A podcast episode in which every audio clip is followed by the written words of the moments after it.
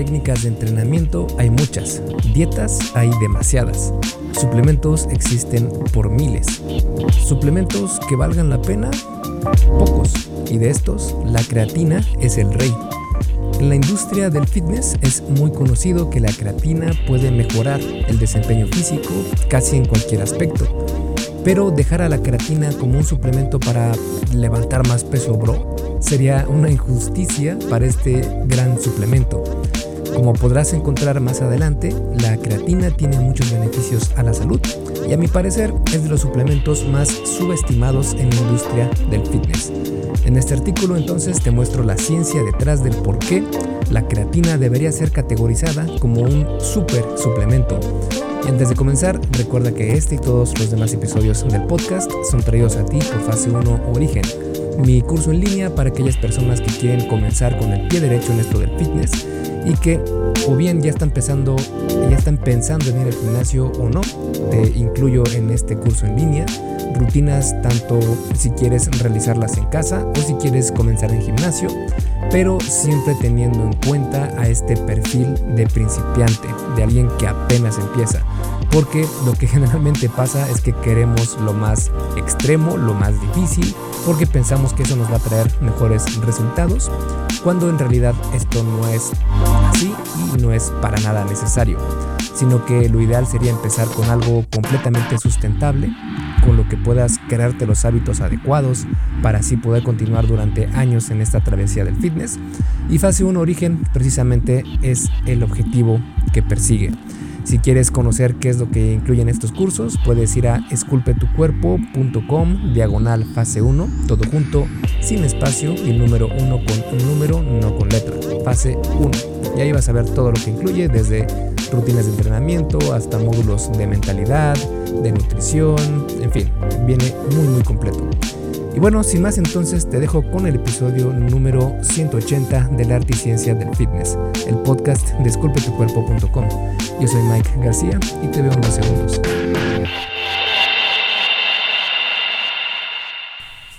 Como siempre, vamos a comenzar desde cero, es decir, definiendo qué es en realidad la creatina.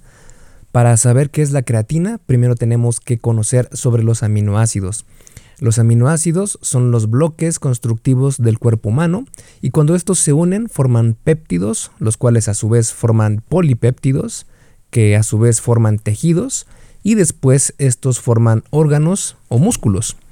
La creatina es un péptido, es decir, es la unión de unos cuantos aminoácidos, en específico de L-arginina, la glicina y la metionina. Se sintetiza principalmente en el hígado y en menor cantidad en riñones y páncreas. Aunque pareciera que la creatina es un compuesto creado por científicos locos, la realidad es que es bastante normal.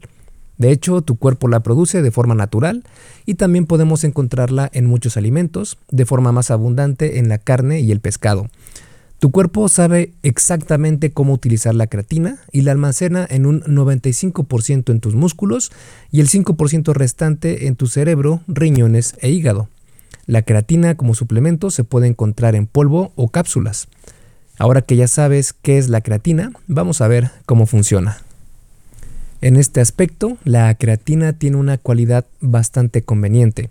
Atrae y se enlaza de forma fácil con los llamados fosfatos, creando así la fosfocreatina, la cual también se almacena en los músculos.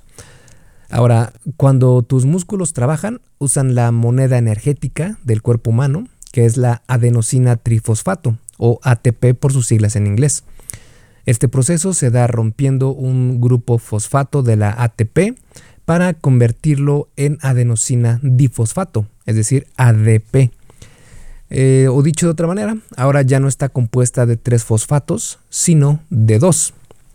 Aquí es donde entra la fosfocreatina, ya que llega para donar su grupo fosfato y así la adenosina difosfato llega a ser de nuevo adenosina trifosfato. Esto renueva energía muy rápido para que puedas seguir entrenando fuerte. Además, cuando se da el proceso de la ruptura de la ATP a la ADP, es decir, de la adenosina trifosfato a la adenosina difosfato, se libera también un ion de hidrógeno, el cual se ha relacionado con la fatiga. Y cuando se genera la ADP a ATP, se consume un ion de hidrógeno en el proceso, ayudando también a disminuir la fatiga muscular de esa manera. Esta producción de energía es relevante bajo condiciones de alta demanda energética, como cuando se entrena intensamente o cuando se tiene mucha actividad mental. Por eso la creatina es tan popular para mejorar el desempeño en disciplinas donde se necesita ejercer potencia en lapsos cortos de tiempo, como por ejemplo en el levantamiento de pesas. Y esto es importante porque si quieres ver resultados en el gimnasio y en tu entrenamiento, necesitas entrenar con intensidad. Con intensidad me refiero a cargar pesos pesados. Para nosotros que entrenamos de forma natural, es decir, sin el uso de ayudas ergogénicas eh, químicas como los esteroides, las series intensas son lo más efectivo para la ganancia de músculo. Por ejemplo, en hombres entrenar con series de 4 a 6 eh, repeticiones por serie, o bien de 6 a 8, o incluso de 6 a 10 o 6 a 12 repeticiones, pero más de eso ya no es tan recomendable. Y mujeres, series de 6 a 8 y de 8 a 10 repeticiones, o incluso de 8 a 12 u 8 a 15 repeticiones. El detalle está en que a mayor intensidad de entrenamiento, mayor será el gasto de ATP y más rápida la necesidad de recuperar ese ATP perdido.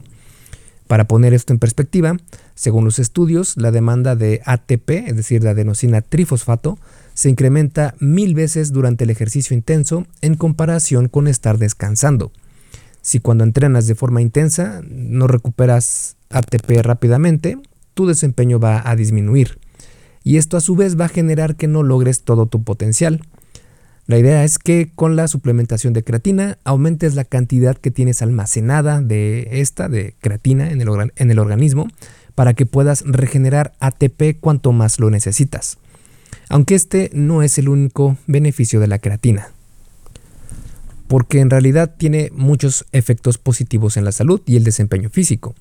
Pero vamos a comenzar con los más conocidos y lógicos por su funcionamiento, los cuales son la ganancia de músculo y fuerza. En cuanto a la ganancia de músculo o hipertrofia muscular, cuando entrenas se dan dos tipos de hipertrofia, eh, que es la sarcomérica y la sarcoplasmática. La sarcomérica es lo que todos pensamos que ocurre, es decir, que aumenta el tamaño de las fibras musculares, mientras que la sarcoplasmática es hipertrofia que proviene de los compuestos no contráctiles dentro del músculo, tales como el glucógeno, el agua, entre otros. Se ha encontrado que estos dos tipos de crecimiento muscular se dan por lo general de forma simultánea, aunque el tipo de entrenamiento puede influir en cuál de estas eh, dos tipos de hipertrofia generarás más. Sabiendo esto, vamos a analizar cómo la creatina ayuda en estos tipos de hipertrofia muscular. Para la hipertrofia sarcomérica, que es eh, precisamente el crecimiento de las fibras musculares en sí, la suplementación con creatina aumenta de forma directa la síntesis de proteína muscular, que es la capacidad de tu organismo para crear proteínas musculares desde los aminoácidos. También mejora la capacidad del músculo para secretar algunos compuestos que ayudan a estimular el crecimiento del músculo, como la activación de las células satélite en las fibras musculares, que estas son importantes para el crecimiento y mantenimiento del músculo. También ayuda a estimular eh, la IGF-1, que esta a su vez estimula el crecimiento de huesos y tejidos y también ayuda a los factores reguladores miogénicos, los cuales regulan y reparan las células musculares. A su vez, también disminuye la actividad de algunos factores que obstaculizan el crecimiento muscular, como la de la miostatina y el estrés oxidativo. Por ejemplo, en un estudio, los participantes en el grupo que consumieron creatina ganaron más masa muscular, eh, en promedio fue 1.4 kilos más, en comparación con el grupo que solo consumió un placebo. Y en otro estudio, donde los participantes que tomaron creatina entrenaron con pesas y ganaron 1.8 kilos de masa magra, es decir, masa sin grasa, en un mes, mientras que el grupo que tomó un placebo y también entrenó no ganó masa magra de manera significativa.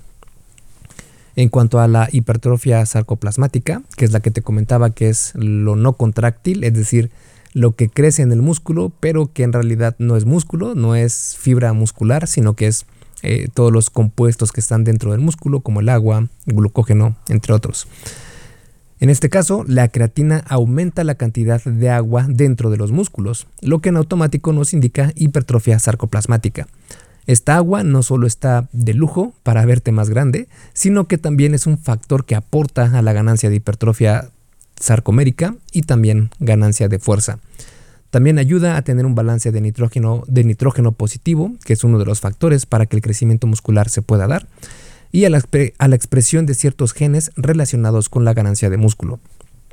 En cuanto a la hipertrofia general, sí, la creatina ayuda a ganar masa muscular mediante mecanismos de ganancia de músculo y también de los compuestos no contráctiles dentro de ellos.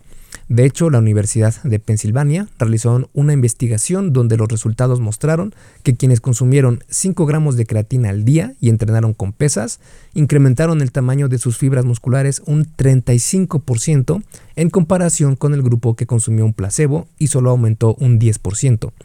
Además, los participantes en el grupo de creatina aumentaron su fuerza un 32% en comparación con un 24% del grupo placebo.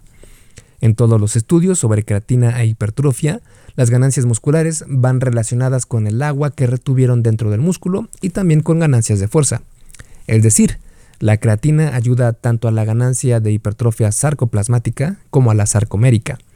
Es especialmente efectiva en vegetarianos o veganos porque estas personas tienen bajo consumo de productos de origen animal y como te comentaba al inicio de este podcast, eh, la creatina por lo general se encuentra más en carnes y pescados.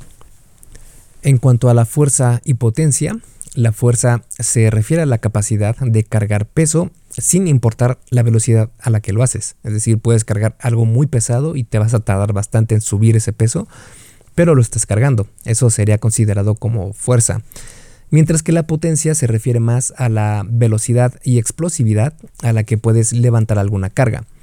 La creatina aumenta tanto la fuerza como la potencia que puedes ejercer en los ejercicios.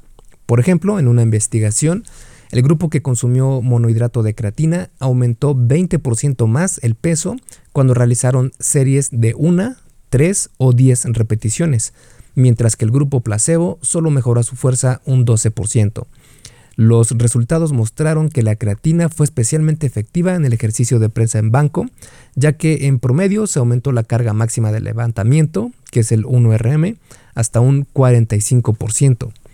Además de los estudios eh, que te platiqué antes, hay otros que muestran la gran eficacia de la creatina en fuerza, como dos más, donde se aumentó la carga máxima de levantamiento en la sentadilla en un 11 o 12% y un 15% en la presa de pierna o como en otros estudios en corredores de sprint, nadadores, ciclistas, luchadores y levantadores de pesas, donde en todos estos casos se aumentó la potencia en sus deportes.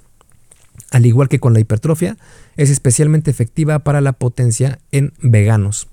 Este efecto en la potencia puede deberse al hecho de que la creatina mejora la señalización neuromuscular, lo que provoca que tus músculos se contraigan más rápido y de forma más eficiente. En cuanto a la recuperación muscular, en un estudio realizado en la Universidad de Sao Paulo, se encontró que cuando se suplementó con creatina disminuyeron los marcadores de daño muscular después de una carrera de 18 millas. Otra investigación encontró que el consumo de creatina puede reducir el glucógeno, que es la glucosa almacenada en los músculos, y la degradación de proteínas cuando se entrena de forma intensa. En cuanto a la resistencia física, además de ayudar en crecimiento, fuerza y potencia muscular, también aporta a la resistencia física. Por ejemplo, en muchos estudios se ha encontrado de forma clara que la creatina ayuda a disminuir la percepción de fatiga al entrenar. En los estudios mencionados, la mayoría de participantes tenían niveles de creatina por debajo de lo normal. Por eso es que en personas con niveles normales de creatina no se vea tanta mejora en este aspecto. Y también tal vez sea esta una de las razones por las que se piensa que no aporta mucho a la resistencia física. También puede ayudar en, enfermedades de diabetes tipo 2. La diabetes tipo 2 es una enfermedad que puede dañar los riñones con el tiempo. Aún así, el consumo de creatina en personas con esta afectación ha demostrado que no causa daño renal. Incluso se ha encontrado que la creatina podría ayudar a regular la glucosa en diabéticos. Los huesos también utilizan ATP o la adenosina trifosfato para la formación de hueso y para disminuir la resorción ósea, que es la eliminación del tejido óseo mediante minerales. En una investigación se encontraron niveles menores de proteína asociada con la resorción ósea en participantes que se, suplementaron con creatina y entrenaron en comparación con aquellos que solo entrenaron. Un estudio de 12 meses realizado en mujeres posmenopáusicas encontró mejoras significativas en densidad ósea con la suplementación con creatina. La suplementación con creatina también aumentó la densidad ósea en atletas de taekwondo en un estudio. Además, la suplementación con creatina crea un círculo virtuoso porque la creatina, además de apoyar con energía y mejoras a la salud ósea, también ayuda al entrenamiento con resistencia y esta a su vez a la salud de los huesos en general.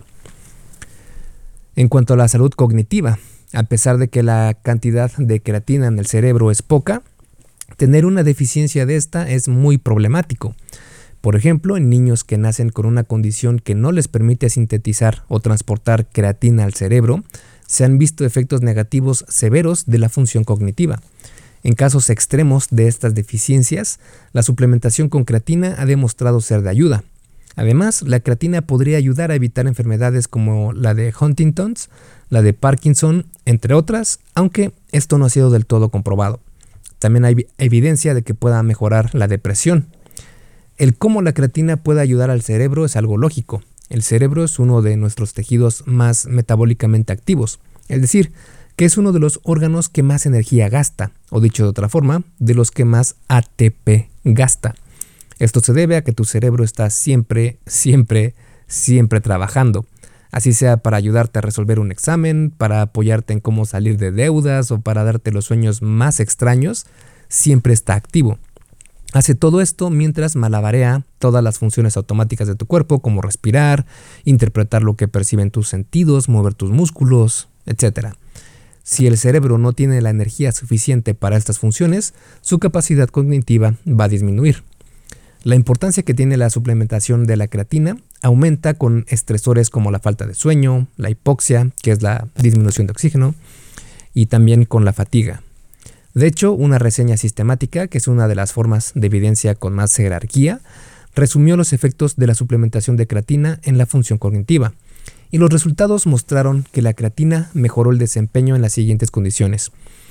En los test de memoria a corto plazo, también en los test de inteligencia y razonamiento, en la memoria a largo plazo, en la memoria espacial, en el tiempo de reacción, en la fatiga mental, en la función cognitiva tanto en adultos mayores como en veganos y vegetarianos. Los estudios muestran que la creatina también ayuda a la salud cognitiva en otras vías, como reduciendo el estrés oxidativo. Y en cuanto a otros beneficios de la creatina, podemos encontrar los siguientes. Aumenta la hidratación, podría ayudar a reparar la salud de la piel si se aplica con crema, mejoró el desempeño en natación, disminuyó la, fatiga, redujo la glucosa en sangre, mejoró la resistencia a la fatiga, redujo el daño muscular, podría ayudar a prevenir el hígado graso, es posible que ayude a fortalecer el sistema inmune, produjo percepción de bienestar, general, eh, mejoró la salud cardiovascular, disminuye el daño al ADN, lo que podría ser un paso más a la prevención del cáncer. También puede retrasar algunos efectos del envejecimiento, entre muchos otros beneficios. Dicho todo lo anterior, la creatina parece algo enviado del cielo, pero ¿tiene algún efecto secundario adverso? Rápidamente, antes de seguir con el episodio, ¿me harías un favor? Si te está gustando lo que estás escuchando en este podcast, ¿puedes compartirlo en tus redes sociales? Basta con que tomes una captura de pantalla o te tomes una foto y compartas la publicación en Facebook, Instagram o en cualquier otra red social mencionando el podcast El Arte y Ciencia del Fitness. Porque simplemente con que hagas esto, que realmente no te lleva más de un minuto, me ayudas un montón a que Esculpe tu cuerpo crezca y podamos cambiarle la vida a muchas más personas.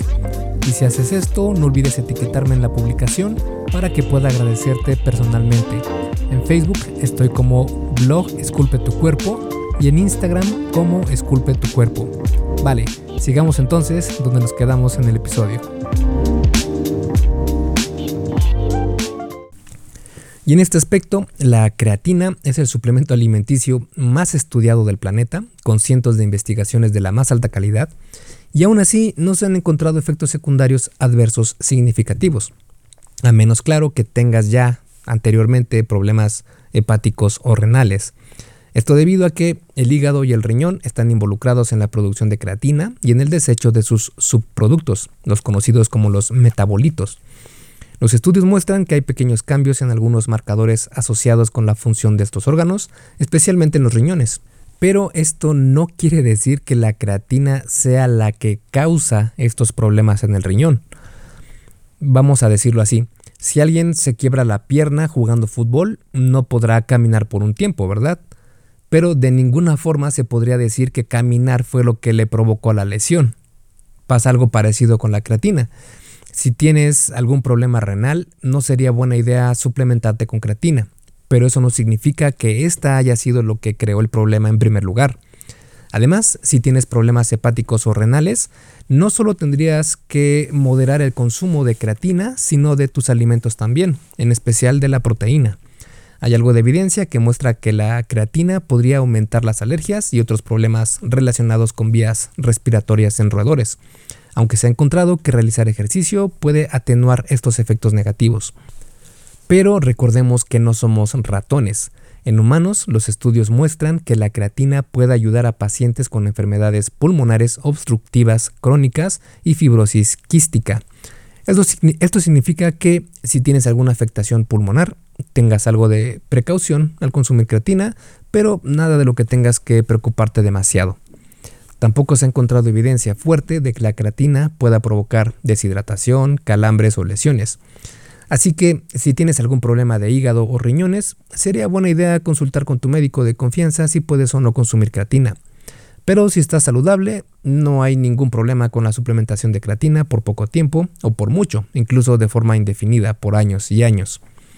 Un efecto negativo que sí podría causar la creatina es cierta incomodidad gastrointestinal aunque esto solo sucede en algunas personas y puede deberse a que la creatina no se disolvió correctamente en el agua, que se consumió una dosis muy grande de creatina, o bien si tomaste la creatina con una cantidad grande de cafeína. Existen algunos mitos sobre la creatina, por ejemplo que puede causar calvicie o que su consumo con, con cafeína puede afectar su efectividad. Y de estos mitos sobre la creatina hablaré en otro episodio del podcast para no hacer este demasiado extenso. Ahora, algo que no es un mito sobre la creatina es que existen los no respondedores a la creatina. Porque sí, es cierto, hay personas que simplemente no obtienen los beneficios de la creatina. La estadística muestra que es alrededor del 30% de las personas las que pueden considerarse como no respondedores. Estas personas no obtienen el aumento de peso por el agua que se retiene dentro de las células y tampoco obtienen las, mejores, las mejoras en fuerza o ganancia muscular. Esto puede deberse a que los no respondedores ya tienen niveles altos de creatina en los músculos o porque tienen menos fibras musculares tipo 2 que son las más propensas a crecer o bien porque sus músculos son más pequeños en general por genética. Es decir, no es que la creatina no les dé beneficios, sino que ya tienen topado al máximo la creatina en su organismo. Así que consumir más en forma de suplemento no les traerá más beneficio. Y los demás no respondedores son aquellos que ya por genética simplemente no van a crecer más. Así que si eres un no respondedor, no son malas noticias. Al contrario, tienes creatina gratis. Cabe aclarar que ser respondedor o no no es un botón de prendido y apagado, sino un rango. Habrá quienes respondan increíblemente bien, otros no verán ningún beneficio y algunos estarán en medio de estos dos. Dicho esto, si bien la creatina otorga eh, beneficios en la fuerza muscular y en el desempeño físico, también sería bueno eh, consumirla por los beneficios cognitivos y a la salud, a pesar de que seas un no respondedor en cuestiones de músculo y desempeño. El siguiente aspecto que vamos a analizar son las diferentes formas de creatina. La forma más común y la más estudiada a través del tiempo es la monohidratada. Esta es creatina con una molécula de agua enlazada al péptido. De ahí la razón de su nombre, ya que mono hace referencia a uno y el hidrato hace referencia a la molécula de agua. Al ser uno de los mejores suplementos para el rendimiento físico, las empresas han intentado sacar versiones más innovadoras, digámoslo así, de la creatina monohidratada. Si quieres ver algunas de estas versiones, puedes encontrar la creatina anhidra, que no contiene el, componente de monohidrato, lo que hace que sea 100% creatina por peso, mientras que la monohidratada es 88% creatina por peso. Esta forma es más común en cápsulas. También está la micronizada, que es mediante un proceso mecánico donde se reduce el tamaño de las partículas y se incrementa la solubilidad, de la creatina. Es equivalente a la creatina monohidratada, solo que ésta se disuelve mejor. También está la hidroclorida, que se dice que puede requerir una dosis menor para ver los mismos beneficios de la monohidratada, pero no se ha probado en estudios de forma significativa.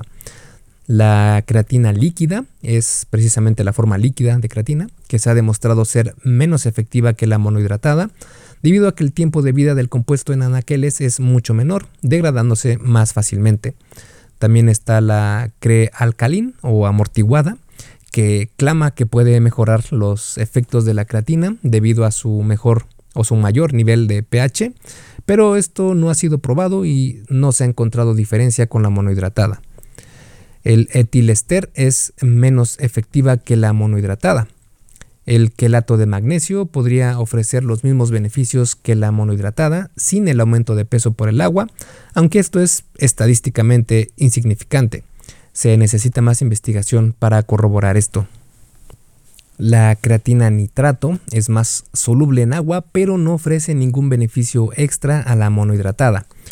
El citrato es creatina enlazada con ácido cítrico o citrato, y el citrato de creatina es más soluble que la monohidratada, pero no ofrece ningún beneficio extra. El malato es la molécula de creatina enlazada al ácido málico y esta también ayuda a la solubilidad de la creatina, pero no se ha probado que ofrezca mayores beneficios. La creatina piruvato, esta forma de creatina es solo 60% de creatina por peso e incluso así, en un estudio se encontró que puede dar los mismos beneficios que el monohidrato de creatina, pero con una dosis algo menor. Esto se encontró solo en un estudio, por lo que no se pueden sacar conclusiones aún. La creatina alfa-cetoglutarato, que es una versión de 53.8% de creatina por peso. Se ha realizado muy poca investigación sobre esta forma de creatina, por lo que no es recomendable la creatina con fosfato de sodio, que es una versión de 51.4% de creatina por peso, y tampoco se ha realizado investigación suficiente para conocer si es mejor que la monohidratada. También está la creatina polietilenglicol, que parece ser más efectiva en dosis menores que la monohidratada, pero no se han encontrado todos los beneficios que ofrece la monohidratada. Y la creatina gluconato, que es la molécula de creatina que está enlazada a una de glucosa no hay estudios sobre esta versión. Pero no hay que confundirnos, la creatina monohidratada es la que ha sido puesta a prueba y la que siempre ha obtenido resultados positivos, además de ser la más barata. De hecho, la International Society of Sports Nutrition ha aclarado que ninguna otra forma de creatina ha podido equiparar lo que logra la monohidratada. Y si puedes encontrar una con el sello de Creapure, será muy buena opción porque es la que se considera de la más alta calidad y seguridad. La única razón por la cual podrías utilizar otra versión de creatina es si tienes algún problema estomacal al consumirla. Si es así, podrías elegir una forma de creatina monohidratada más soluble en agua, como la micronizada. Dicho esto, el estado en la que está la creatina sí importa, es decir, si está líquida o sólida. El polvo de monohidrato de creatina es muy estable. No se descompone incluso a temperaturas de 40 o más grados Celsius durante un lapso de 3 años. Los problemas de descomposición comienzan a verse a partir de la exposición a temperaturas de 60 grados Celsius o más durante 44 meses, es decir, es bastante resistente. En cambio, en su forma líquida, la descomposición comienza a ocurrir en unos cuantos días a temperatura ambiente, por lo cual sería una manera eh, menos eh, conveniente de tener tu creatina porque no resistirá tanto el paso del tiempo. Vale, dicho todo lo anterior, falta entonces ver la dosis efectiva de creatina. La creatina puede ser producida por tu cuerpo, pero en cantidades pequeñas. Por eso dependemos de la dieta para conseguir la cantidad necesaria. Aunque al cocinar los alimentos se pierde algo de la concentración de creatina en ellos. Por eso la suplementación se hace bastante conveniente. La gran mayoría de investigaciones utiliza dosis de entre 3 a 5 gramos de creatina monohidratada como suplemento al día y es lo que se considera como la dosis óptima para ganar fuerza, potencia, recuperación y ganancia muscular. Existe la creencia de que se necesita tener una fase de carga, que es una fase en la que consumes unos, me parece que es 20 gramos de creatina, no recuerdo muy bien, durante algunos días y después ya te quedas con 5 gramos de creatina al día, que esto podría tener sus ventajas, pero no es para nada necesaria.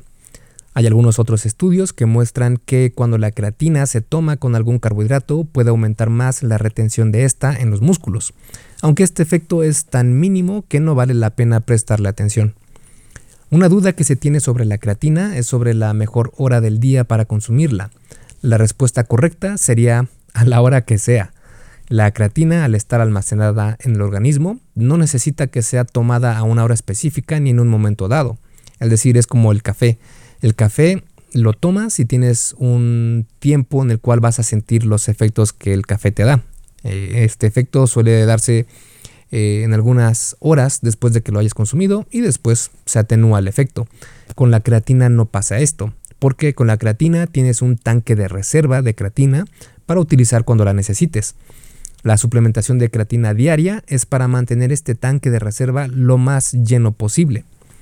Dicho esto, existe una ligera ventaja de consumir creatina después de entrenar. Si regresamos a la analogía del tanque de reserva, cuando entrenas, utilizas creatina, disminuyendo la cantidad de creatina almacenada en tu tanque. Al consumir creatina después del entrenamiento, te aseguras de que se reponga lo que acabas de utilizar. Pero siendo honestos, no es necesario preocuparse si se toma antes o después de entrenar. Solo asegúrate de consumirla todos los días. Y es mejor tomarla de forma inmediata después de mezclarla con el agua.